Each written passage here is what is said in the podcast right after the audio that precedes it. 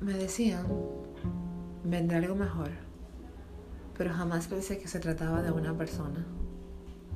Nunca imaginé que era mi madurez, independencia y plenitud.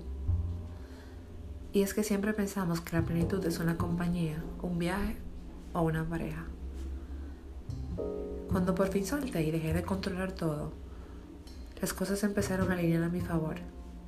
Y todo empezó a fluir de una manera que jamás, pero jamás, jamás imaginé.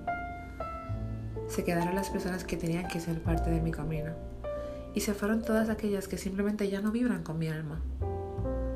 Y hoy solo me cabe decir que el que sabe esperar recibirá regalos del universo y regalos del mundo invisible que no se pueden comprar con dinero y que tampoco te los pueden quitar.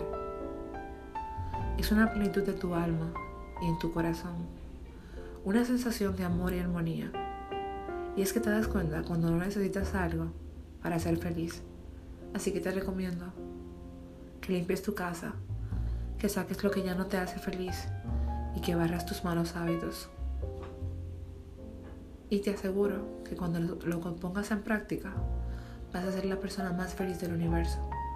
Porque confío en ti, porque puedes ser capaz, porque eres capaz, porque puedes porque te lo mereces, porque mereces todo lo bonito que te pueda pasar en la vida.